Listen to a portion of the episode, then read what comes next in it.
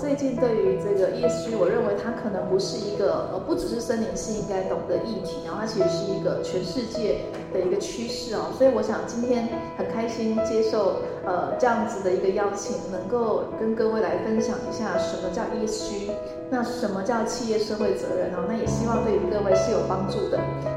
好，那我想，呃，各位可能会很好奇，说为什么要做企业社会责任？其实最近有很多的企业跟我说，企业公司赚钱都来不及了，哈，因为赚钱其实要花蛮多的时间跟心力哦。那为什么还要把赚到的钱回馈社会？到底它的逻辑是什么？好，那其实我们知道说，其实企业在赚钱的时候，其实也破坏了一些环境，但是破坏环境其实是不不需要花钱的，所以在二零。一零年的时候，其实那时候联合国就呼吁全世界，呃，希望能够回馈社会。换句话说，企业用了自然资源来赚钱，但是他赚钱的同时也破坏了环境啊、那这个破坏环境应该要给一些的。呃，付出跟回馈哈，那这个就是所谓的 CSR 企业社会责任的来源。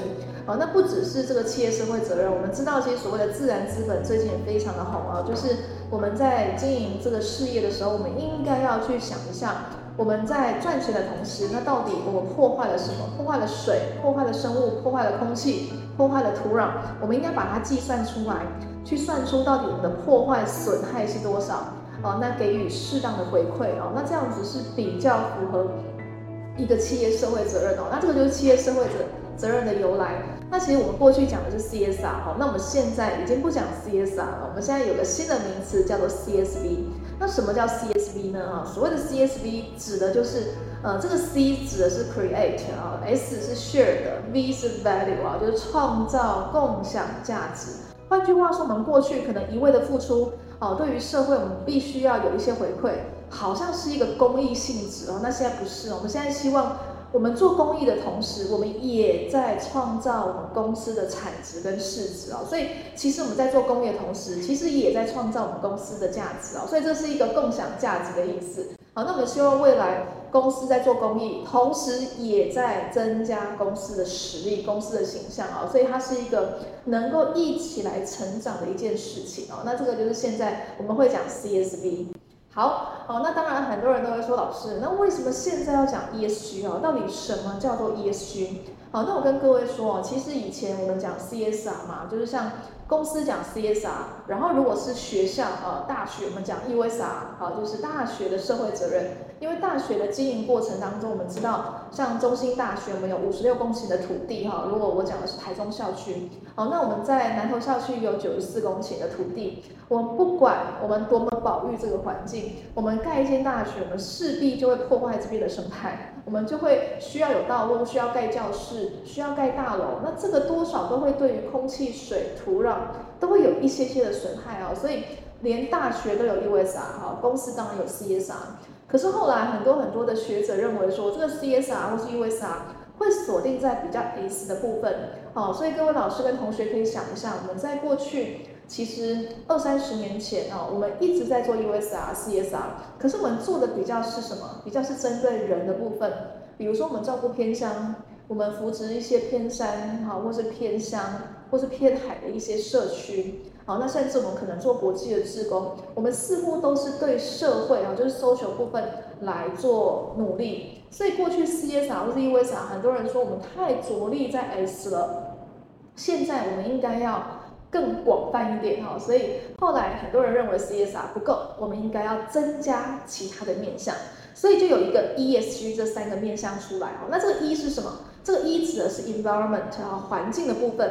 换句话说，我们过去只讲 S，然后就是照顾社会的弱势，照顾偏乡，照顾小农，照顾偏山的社区。可是现在不止 S，其实我们要重视的是 E。诶，那这个 E 是什么？E 的英文是 environment 哈，它的意思就是除了公司本身，我必须要节水、节电、减排、减废、减毒，二减三减之外，我们也需要重视整个社会的一个环境的议题。那这个环境议题其实非常的广哦，包含所有的跟环境相关的议题都算啊，比如说呃，像是这个生态保育啊，比如说像是水的水质的部分。还有河川等等哈，这一些我们全部都关心到，只要跟环境相关的都都需要去希望企业能够致力于关心整个社会的环境，甚至整个国家的环境。呃，来做呃努力，那这个就是所谓的环境的部分。好，那这个是第一个。好，那第二个是社会 ESG 的 S 讲的是 social 啊。那我想这个 social 其实就是对人的部分。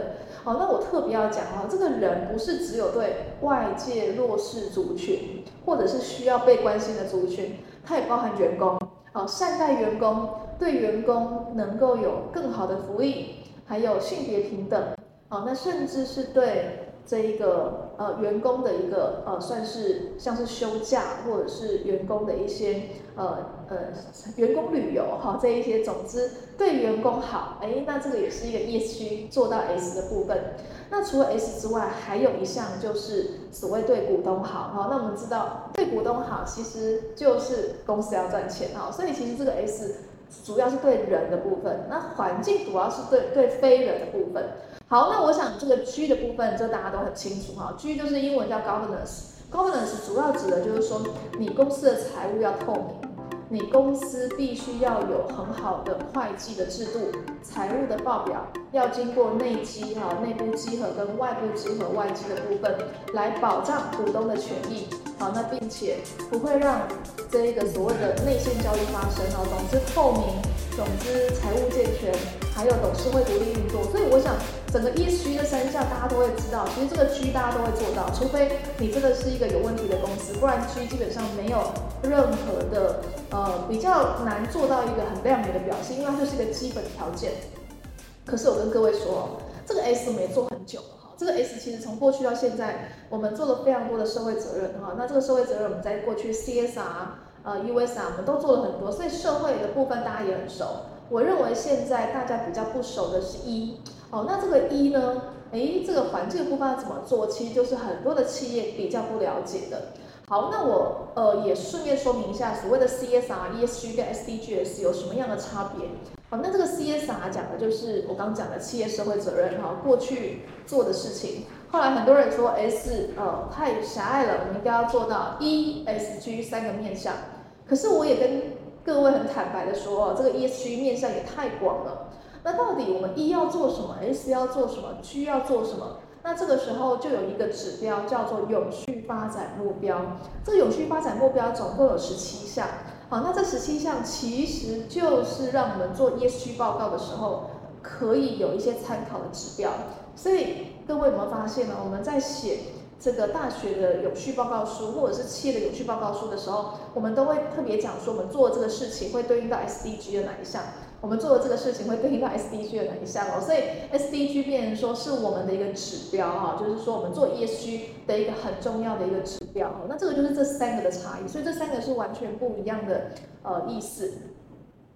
好，那这个 SDG 的前身我们叫做 MDG 哈。那所谓的 MDG 指的就是两千年到二零一五年整个全世界各个国家的永续发展目标。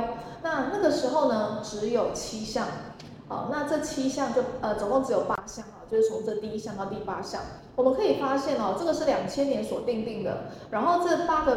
指标会用到二零一五年哦，所以这八项，这八项其实包含的消除贫穷啊，还有要达到一个基本的教育，还有要减少小孩的死亡率啊，那甚至要那个时候 HIV 好，那还有艾滋病等等啊，这些疾病必须要尽量的去对抗，好，指的是呃希望能够研发新的药物，能够降低贫穷跟疾病的发生，好，那。有没有发现第七个啊？第七个叫做确保环境的永续。所以在这个二两千到二零一五年的时候，MDG 它只有把环境，不管是陆地上的、海里面的，我们的环境卫生，全部都只有在第七项，好，是在这一项。可是到了二零一六到二零三零，这个是大家都非常熟悉的哦，叫做 SDG。那这 SDG 它的呃，就是确定要做 SDG 的时间是在二零一五。也就是说，二零一五年已经公布了二零一六到二零三零这十五年的有序发展目标，然后这个目标呢，哇，跟刚刚八项完全不一样，增加了两倍，总共十七项。然后这十十七项里面跟生态相关的超级多项哈，各位可以看一下。前面我就不讲了哈，其实前面有很多也跟环境相关，像这个是跟干净的水啦、干净的能源啦，还有呃这个绿色城市、永续城市哈，这些我不说。有没有看到第十三项叫做 Climate Action 啊？这个就是环境，呃，就是说我们要有个气候行动。换句话说，气候变迁很严重，我们要做一些回应，我们要有 action，我们要有行动。好，这个是第十三项。第十三项、第十四项，好，看图就知道，它是讲水下面的东西。这个就是海里面的保育。好，那海底生物、海底的植物跟动物，还有海洋的生态，还有海洋的水质。的一个生态保育等等，全部都包含在里面。那第十五项看图也就知道，它就讲陆地上面的哈，陆地上面的一个保育。所以十四跟十五其实就把整个生态的保育变成是两大项，而且是完全，你看 SDG 也才十七项，它就占了两两大项哈。那第十六项这个是关于这个呃，算是正义啦、公平啦，还有和平的部分。好，第十七是伙伴关系。你可以发现哦，这十七项就是联合国全世界必须要共同遵守的一个指标。可是呢，我们台湾有个 T SDG 哈，T 就是台湾。呃，那我们台湾的 SDG 目标总共十八项啊，前面十七项都是超联合国的，我们有第十八项叫非核家园啊，所以台湾总共有十八项啊，所以未来我们要做的事情就会完全 follow 这十八项来做。好，那回到 ESG 哈，其实 ESG 要做的时候，我们就会对应到所谓的这十七项或十八项的指标。好，那各位可能会觉得说，诶，那 ESG 会不会是公司的事情啊？跟我们大学老师、跟我们大学学生有关系吗？哦，有很大的关系哦。各位不晓得知不知道，我们中兴大学已经成立了永续办公室哈，就是 ESG 办公室，我们在去年成立了。然后我们也有执行长，然后我每一年也要写 ESG 报告，好，所以我们过去叫 USR 报告，现在我们不讲 USR 了啊，因为那是比较老的一个名词。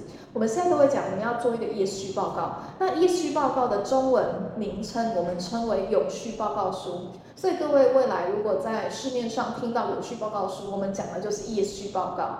好，所以我们现在也不讲 CSR、USR，我们都讲 ESG。那这个 ESG 为什么最近会这么的红？原因是因为过去。呃，金管会没有要求公司要做，那现在是每一家公司都要做哦，所以公司的压力非常非常的大，所有的上市公司都要来写 ESG 报告。那我想 S 呢，很多的企业都会哦，因为过去就 CSR 报告，可是这个 E，哇，这个 E 就不得了了，因为很多的企业不知道怎么做 E，他只会写哦节水节电的部分，哦冷气买的是节能的冷气哈，节能的冰箱。但是我们现在如果真的要写得好，要能够拿奖啊，就是我们现在有很多的奖项，国家永续奖、国家企业环保奖等等这些奖项，我们要拿到的话，那其实这个 ES 报告，我认为能够让 ES 报告亮眼的就是一啊，所以不只是要做那些很基本的节水节电。你还要做一些生态的关心、生态的保育，好，那这个就是现在我们要做 ESG 报告。如果想要出类拔萃的话，其实这个 E 就变成说是决胜的关键啊。这个就是我这边讲的。过去有写 ESG 报告就很厉害，因为没有人在写嘛，哦，所以你有写你就会得奖。但现在呢，大家都要写 ESG 报告啊，这个是金管会要求的。那大家都写的时候，你的企业要很亮眼才厉害。我的意思就是说，这个 ESG 报告你必须要写得好，哦，那写得好要怎么跟别人有差异？哇，那这个时候他就会需要一些不一样的东西出来。哦，那不一样的东西像是什么？我这边右边有三个圆圆的哈圆圈哦，这到底什么东西？我也跟各位解释一下哦。其实我们在呃过去呢，ESG 报告没有强制的时候，其实有有写就好。那现在不是，现在大家都要写。那大家都要写的情况，有很多的公司就很紧张哈，就打电话打电话给谁？因为没有土地嘛，很多公司就只有一个办公大楼，甚至只有一层，好一层楼的办公室，所以根本不知道怎么做 ESG，尤其是 E 的部分，不晓得该怎么着手。所以现在企业就电话打给农业部，然后就打电话打爆了哈，所以农业部现在也不胜其扰哈，所以就推出了九大 ESG 专案。啊，因为我们也认为说，其实那是一个很难得的机会。我的意思就是说，企业现在捧着钱，想要来做 ESG，可是不会做，也没有土地，所以这个时候，如果农业部或者是政府部门能够试出一些呃方案，啊，能够让企业的减碳资金或者是节能减碳或是 ESG 资金能够留在台湾，我认为这是一个很难得的机会啊。所以农业部呢就推出了九大专案。好，那各位请看，第一个，我想近邻永续，这个净零两个字，我不晓得各位清不清楚啊？因为我们二零二一年小英总统正式的对外哈，对全世界哈对外宣布，我们台湾二零五零要达到净零排放，二零五零哦。好，那很多的人都问我说：“老师，什么叫净零排放？真的排放量要等于零吗？怎么可能？我们台湾就算整个台湾都开电动车，我们整个台湾都是用绿电，我们也不可能碳排放等于零啊！各位知道，我们绿电也有碳排系数，只是比较低，所以不可能等于零。那这个零是什么意思啊？为什么会叫零？其实净零讲的不是碳排等于零，它的意思就是像净利一样。”我可以扣掉某个东西之后等于零就好了，所以我们会计学上面讲的净利讲的是什么？讲的是收入减成本，好，叫做净利嘛，就最干净的利润。所以这个净零呢，讲的就是排放量等于零，这个净排放量。所以这个净排放量讲的就是碳排放减掉碳吸收等于零就好了。所以我们现在不只要减少排放，还要增加碳吸收，这样子这个磅秤才会相等嘛，哈，才会让它相等。所以现在重点就是你要怎么增加碳吸收？碳吸收的方式有两个哦，第一个就是人工的碳吸收，哈，像比如说中兴大学的环工系、化工系、材料工程系一直都在做的哈，像比如说我们中钢啊、我们台泥啊，还有台塑，我们会直接排放不好的气体，我们称为温室气体。到大气，那我们是不是可以有一些科技的方式把它捕捉进来，封存在地底下？这个就是一种碳吸收的方式，就是总之就是把碳排颠倒过来，我们把二氧化碳把它吸收到地底下，好，让大气比较干净，比较空气好。那这个是第一种叫人工碳吸收，有一个很大的问题就是你要让机器运转去捕捉。你需要能源，哦，那你可能会排放两吨的碳，最后只有捕捉一吨的碳哦，所以这个是要用电用能源才能够有科技的碳捕捉哈，碳吸收。好，这第一个，第二个呢，就是大自然界有一股神奇的力量，它叫做自然碳吸收。什么是自然碳吸收？就是植物啊，各位知道我们的森林、我们的花、我们的草、我们的稻米、蔬菜、玉米，所有校园里面看到的所有的植物。大大小小植物，它都会行光合作用。那什么叫光合作用？光合作用就是呃，跟呼吸作用刚好颠倒。我们知道人类是生物啊，所有的生物都会行呼吸作用，可是植物会行光合作用。光合作用就是会吸二氧化碳，然后排氧气。诶，这不就是我们要的吗？我们就希望能够让大气的二氧化碳变少嘛。所以我还记得我小时候，那个大人都会跟我们说。尽量要在树下看书哈，因为树下空气比较好，因为氧气浓度比较高，二氧化碳浓度比较低，比较不会昏昏欲睡。好，那这当然是开玩笑。我的意思就是说，因为树，因为森林，因为植物，因为花花草草，它有光合作用的效果，所以现在变成是一个受到大家瞩目的一个碳吸收的方式。换句话说，碳排放是呃想办法要减少，但是不可能等于零。所以我们必须要用一些其他的方法来抵，总之抵完之后等于零就好了，这叫做净零。好，那净零的方式有很多种哈，目前农业部就推出了三种。好，我想种树我就不讲啊，循环农业我也不讲。总之废弃物在处理，我们让它变成是一个可以循环再利用的一个产业。好，这个我想大家都很清楚。我想要特别讲的是绿色农食。哦，那什么叫绿色农食？以前呢、啊，我们强调的是要吃国产农产品啊，比如说各位手上的便当，我们希望我们的猪肉、我们的鸡肉、我们的白饭、我们的菜都来自于台湾产的啊，尽量不要进口，这样子可以缩短碳足迹嘛，啊，就是说不用船运、海运、空运。可是呢，我们现在不只强调这样啊，我们强调的是要在地，国产跟在地有什么不一样？在地的意思呢，就是我们要吃。台中种的，然后就是吃中台湾。比如说我们现在在台中市南区，所以我们最好吃中部地区种的米、种的菜、养的猪、养的鸡、养的鸭。好，那这样子那个距离更短，更能够扶植在地的社区、在地的农业。哦，所以这个就是绿色农食的一个重点。那更不用说，最好是有机友善哦，最好是小农。哦，那这个当然就是更能够来帮助。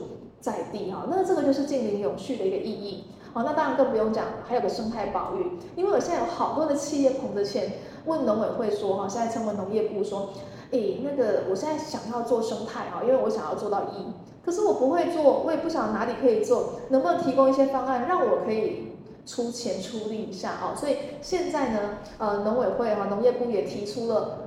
保育陆陆域、保育海域跟保育特定物种，哦，那各位可能会想到是什么？保育石虎、保育那个台湾黑熊、保育草鸮，哦，这个是大家都很熟悉，我们称为明星的物种。可是各位知道吗？我们有很多很多的物种其实是濒危了，但是它不太有名、不太可爱，哈，所以大家不太清楚。哦，那我们就觉得很可惜哦。比如食蛇龟，它也是保育类动物，也濒危了，可是因为它没有那么有名，所以。大家比较不 care，那自然经费也比较少啊。那我们希望利用这个企业力量，能够来挹注台湾的生态保育。好，更不用说，我们其实有很多的濒危植物。好，各位知道吗？我们其实有很多的植物也濒危了。那其实大家更不 care，因为因为它不是可爱的小动物啊。所以濒危的植物、濒危动物都期待大家来投资。好，那暖心农村，我想农村的文化因为自动化，因为机械化。所以有很多的技术，很多的工法慢慢的凋零啊，所以我们希望透过这一股企业要做 ESG 的力量，能够也维持住农村的文化，甚至是有一些特定的技术的传承。我举个例子哦，像鸡毛掸子，那鸡毛掸子以前都是手工做的，那我们希望利用这个企业力量，能够让这些手工做鸡毛掸子的一些工法。一些技术能够继续传承，那这个一定是要钱的。所有的保育，所有的文化的保存，都是需要经费。好，那政府的经费有限，而且也只能够用在某几个部分。我们希望利用这个机会，能够保育或是维护更多的文化，哈，更多的记忆。好，好，那这个是我最我最后就讲几个重要的趋势，好，也跟各位分享一下。好，到底 ESG 它的一个新的趋势是什么？第一个。我们大家都会讲，我这边写碳碳碳哈，现在大家你们知道吗？现在企业碳压力、碳焦虑哦，真的是爆棚。换句话说，要减碳，可是问题是减碳跟赚钱有时候是矛盾的事情。我们要求企业要减碳，又要他们赚钱，所以很多的企业最近跟我抱怨说：“老师，这根本就是两个完全是矛盾的事情。”我说：“为什么？”他他们就说。我今天如果真的赚很多钱，表示我的订单很多，我的订单很多就是我生产很多，我的生产线全开的时候，我碳排定增加，怎么可能碳排减少哦？所以这很难哈，所以基本上这个碳压力、碳焦虑其实是压力蛮大的，而且各位知道吗？哦当国家要净零，二零五零要净零，这个时候会把目标下放到每一个产业，每个产业会到每一个企业，所以每个企业或多或少都会有净零的压力。哦，那各位可能会说，老师，这个是那个公司的事情，跟我大学无关。没有，好，这个二零二一年四月二十二号这一天，小英总统宣誓净零之后，全台湾第一个响应的国立大学就叫做台湾大学。台湾大学那个时候的校长叫做管中闵啊，管中闵校长在第一时间就宣誓。整个台大要二零四八净零，硬是比小英总统的宣誓提早两年，哈，这个是二零四八要进零。然后第二个响应的大学是哪一间？哈，就是本校中兴大学。我们去年呢，我们薛校长不落人后，我们哈，这是自认为啦，哈，我们认为我们比台大厉害。然后第二个呢，我们也以农立校，哈，因为农业很强嘛，所以我们觉得中兴大学应该可以更早。所以，我们中兴大学去年已经正式对外宣布，我们二零四零要进零。哇，二零四零是什么概念？你们知道吗？三个字，快到了。所以我们压力很大。为什么？因为中心大学用电量非常的大啊。你们知道，我们整个中心大学，我们一万七千个学生，所以我们每一间教室都开冷气，就像我们现在在在那个呃分享，我们这个场域也是开冷气，用电用水。用的电量非常的大，更不用说我们学校养了很多的实验室，这个实验室很多的高端设备，我们要三百六十五天二十四小时都不能关空调，所以我们的排碳量其实蛮大的。不过幸好我们中兴大学有四个林场，我们有惠蓀林场、新化林场、东势林场以及台北文山林场啊，所以我们有四座森林。我的意思就是说。不无小补，看可不可以抵一下我们中兴大学的碳排放，因为森林可以吸碳嘛，哦，就是可以稍微抵一下哈。我们还在精算当中，所以我要讲什么？我要讲的是，其实 ESG 的一个第一个趋势就是量化。我们不管在算碳排放、碳吸收，你总要先知道整个中兴大学碳排放是多少吧？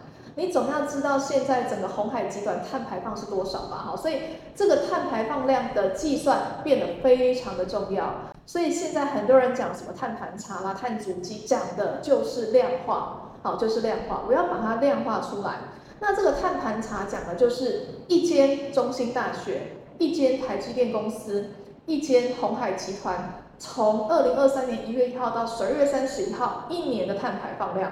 所以碳盘查讲的是一年的碳排放量，一年而已哦。所以每一年都要做哦。中医大学我们每一年都要做碳排放量的盘查。好，那这个就称为碳盘查。那这个碳足迹是什么？碳足迹的意思呢，讲的就是。比如说我手上的这一支简报笔，好，那这个简报笔从一开始原料取得到加工制造，到最后刘老师我把它买下来了，买完之后我用了三年，它坏掉了，我把它丢到垃圾桶，或者是我很好心的做资源回收再利用，整个生命周期从出生到死亡的碳排放量，这个称为碳足迹。所以这两个完全不同，很多人把它搞混了。碳盘查讲的是公司。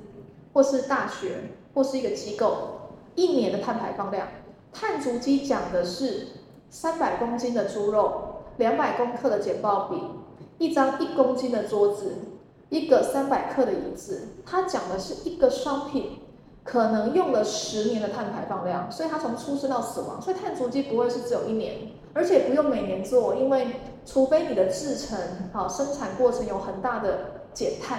要不然你不会差很多哦，所以碳足迹讲的是呃整个产品。好，那我们这两个算出来之后才能够减碳嘛。如果你连自己碳排放量多少都不知道，怎么减碳，怎么净零啊？所以我想，为什么最近这两个东西这么的好？原因是因为我们现在必须要先知道产品的碳排放量，必须要先知道公司的碳排放量，我们才知道怎么减啊，才知道怎么减。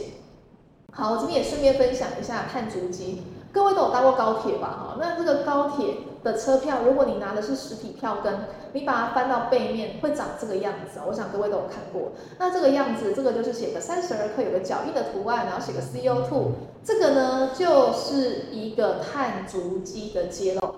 那你会发现它写三十二克，诶，什么叫三十二克？三十二克的意思呢，就是我搭高铁。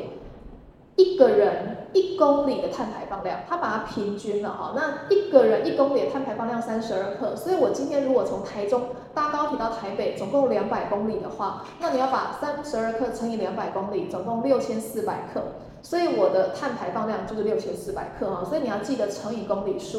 好，那如果你是十年前搭高铁哈，那其实他写的不是三十二克啊，十年前是三十八克。我的意思就是说，其实高铁也在告诉你，它在减量。从过去三十八克，到后来五年前三十四克，现在只有三十二克。我们希望未来高铁能够降到三十克以下。那这个就是高铁，它告诉你，我的企业正在减碳，而且我很努力。所以碳足迹的揭露，也是一个企业负责任的一个声明。好，那这个就是所谓高铁的一个减碳。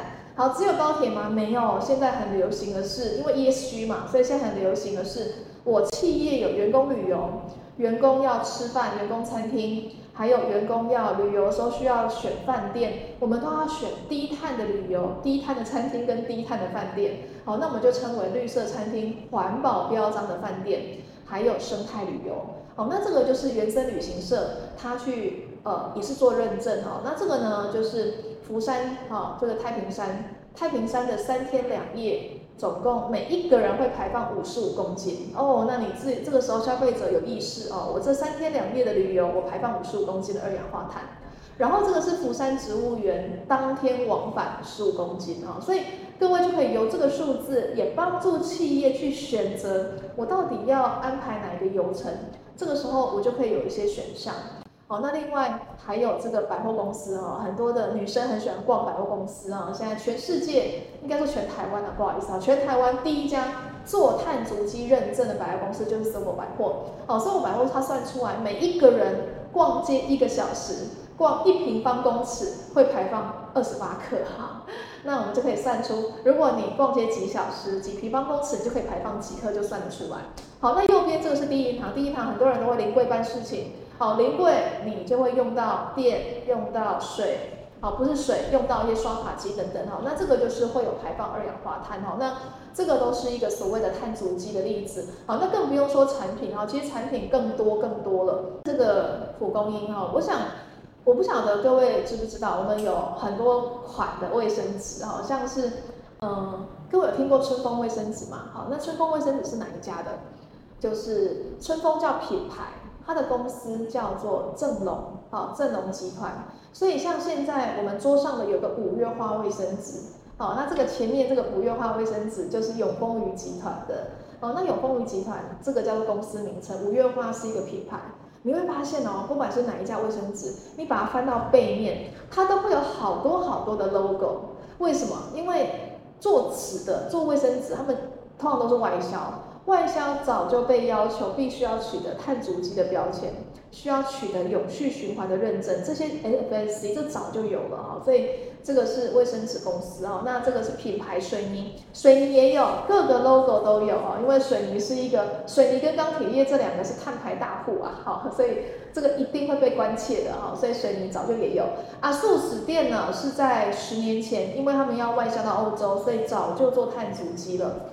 好，那另外有一家最近很有名的洗发精沐浴乳的的的公司名称叫欧莱德。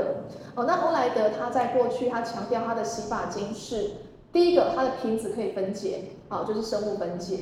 好，那第二个呢，它也取得了碳足迹的标签，并且做零碳的声明。什么叫零碳？就比如说这个洗发精，它会排了八百克的二氧化碳，所以他立刻去买八百克的碳权来抵。它的碳排放，所以它的洗发精就是零碳的洗发精。那零碳洗发精有什么意义呢？有，当现在我们要强调 ESG 的时候，饭店他买哪一款的洗发精？那个碳排放会算在饭店的头上，所以现在饭店也思考，我要先买一个零碳洗发精哈，那这个就会降低我我们饭店的碳排放。所以现在公司采购也都会朝向，希望能够买低碳、买零碳的。所以我想这个就是一个未来的一个趋势。所以我觉得很重要的就是量化哈，量化的呈现，变得是公司能够跟外界去证明我的努力的一个方式。好，那全世界的碳排放量，以台湾来讲。台湾整个台湾碳排放两亿九千万吨，各位可能会觉得两亿九千万在国际上跟美国、跟印度、跟中国比起来算不高。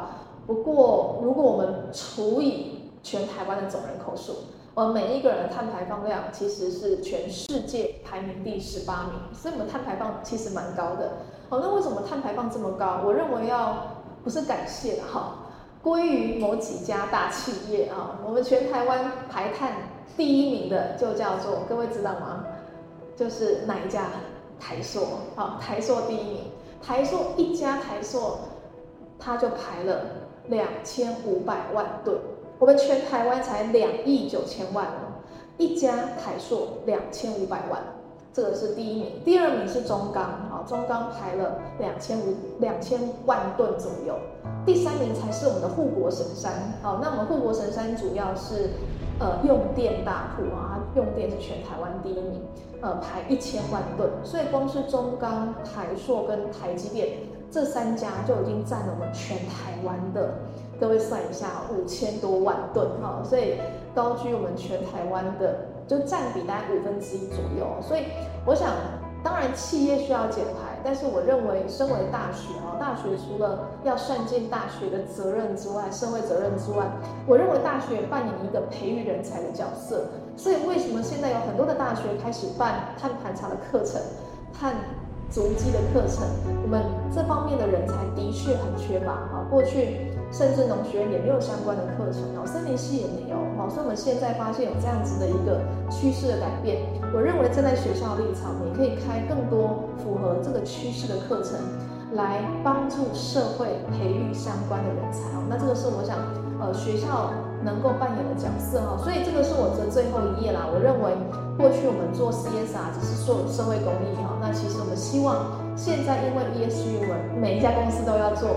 那我们做这个东西呢，不是做社会公益，因为它能够帮助企业创造价值，能够让企业的股价更高，能够让企业的净值更高，所以企业愿意做，所以企业愿意有序的做下去啊。所以我想这是双赢而已，这不是只有社会赢啊。所以这个希望能够让这一股力量，企业力量能够继续的支持社会自然的永续跟碳的价值。